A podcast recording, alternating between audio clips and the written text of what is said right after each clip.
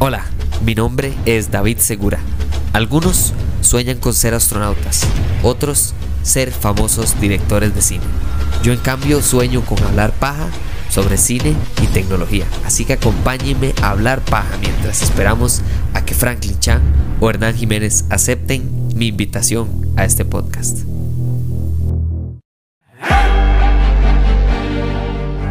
Bienvenidos de vuelta a Hablemos Paja, otra semana más de Boba Fett. Y esta semana creo que fue una de las semanas de espera para el inicio de la conclusión o del gran tercer acto de esta serie que creo que va a ser de dos o tres episodios. Vamos a ver qué pasa el día de hoy porque ya en este momento ya salió el episodio 5 hoy vamos a hablar del episodio 4 siempre les doy una semana de tiempo para hablar de spoilers por supuesto.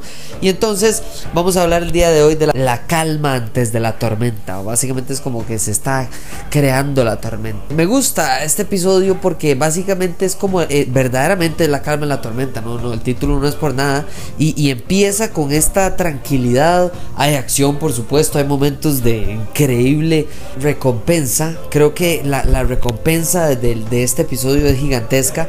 Y, en especial los momentos creo que de, plantear y de planear la guerra que se avecina, el momento que viene, es para mí importantísimo. Número uno, y esto para mí es lo más importante de este episodio, se termina el uso de la máquina del tiempo que fue el Bacta Tank, que es esta carajada de agua donde descansa Boba Fett para recuperar las fuerzas claramente solo diciéndonos que, que ha estado golpeado por la vida, pero ya está 100% curado, lo cual significa que todas las, todas los viajes hacia el pasado para entender cómo eh, Boba Fett salió desde, desde que salió del hueco de Tatooine hasta, hasta cómo llegó a Mandalorian la temporada 2 y ahora cómo llegamos a la guerra con, con el sindicato de los Pikes. Eh, creo que va a estar muy muy interesante y eso es lo que creo que, que si podríamos resumir este episodio de alguna manera súper efectiva, creo que es muy fácil. Hay cinco cosas que hay que tomar y se las voy a decir al final del episodio, pero esas cinco es lo que más me interesa. Otro pequeño detalle, al principio y al final de este episodio se abre y se cierra con la música de Mandalorian. Eso no puede ser solo porque sí. O sea, claramente al principio nos señala el hecho de que Fennec Shand está eh, muriéndose y ahí es donde hay que ir y llegamos y al final, bueno, cuando usted habla de que tiene mucha plata y ocupa músculo para poder pelear en una guerra, de qué mejor músculo que básicamente comprar mercenarios. Entonces, di por ahí va la cosa. Y creo que sería algo ligado con el Mandalorian. No sé si propiamente sería Mando, él El Mandalorian, sino que puede ser alguien relacionado a la serie.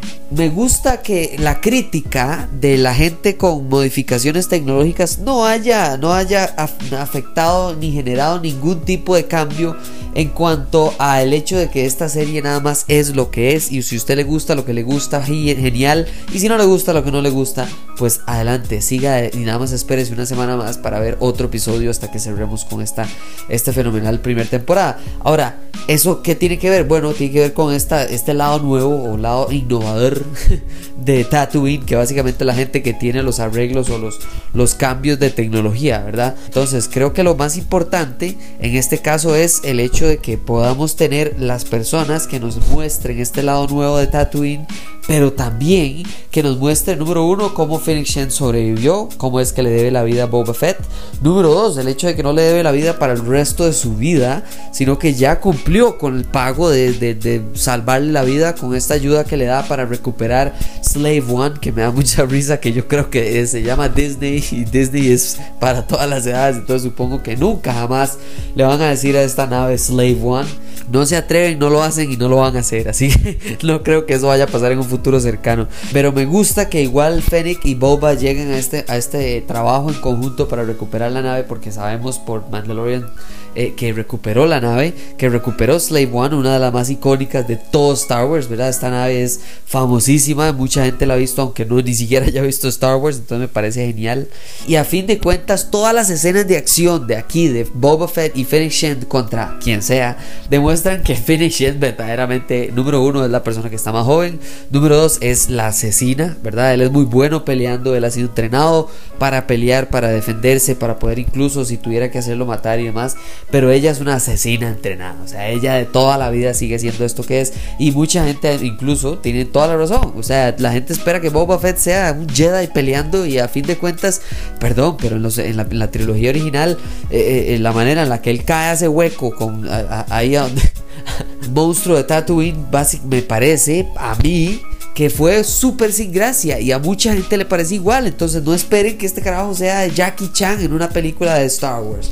Pero bueno, Phoenix Chan sí es totalmente lo contrario. Es súper llena de artefactos especiales. La cara es casi que 007 en esta, esta serie y me encanta porque lo que hace es empoderarla para que, vamos a ver, ella verdaderamente Boba es, es este es el músculo de, él. O sea, él le debe la vida a esta madre cada episodio por lo menos una vez. Además, me gusta demasiado el hecho de que eh, eh, el crecimiento de Boba Fett no solo ha sido, ok, ahora ya sé pelear y me enseñaron quién pelear y ya no soy un, mercenario, sino que eh, caso recompensa, sino que también ahora quiero una tribu. ¿Por qué quiero una tribu? Porque ambos Fennec Shen y Boba Fett los dejaron por muertos en las arenas de Tatooine y alguien los salvó y es alguien que los salvó les está ofreciendo algo que ningún cliente que les pudiera dar mucha plata les puede ofrecer y eso se llama lealtad. Y que lo sepa Boba Fett que trabajó básicamente que para el más villano de todos los villanos del universo eh, en la trilogía original. Y ahí es donde creo que está la conexión entre Fennec Shand y Boba Fett. Porque cuando el mal recupera la nave, ella le dice: ¿Y usted para dónde va? Y como usted para dónde va, es que va a ir a volar bala. Porque va a ir a pues, venganza, básicamente, contra estos carajos de los motociclistas. Que estoy 100% convencido que no fueron ellos directamente los encargados de matar a, la gente de la arena, ¿verdad? Que salvó a Boba. Yo creo que ahí, ahí fue una estrategia letal por parte de los Pikes que cuando vieron que el tren fue interrumpido de listo ya ahí em, empezó la, la venganza de ellos hacia, hacia no se meta con mi, con mi comercio esa matanza que se monta ese madre con la con el Slave One es, es justo, número uno, es justo lo que necesitábamos con la nave. Número dos, es lo que necesitaba Fennec para ver que Boba era un carajo de verdad, porque ella le pregunta a él quién carajo es usted, y mientras que él desde el principio sabe quién es ella. Entonces, eso me gusta mucho y esa dinámica se mantiene.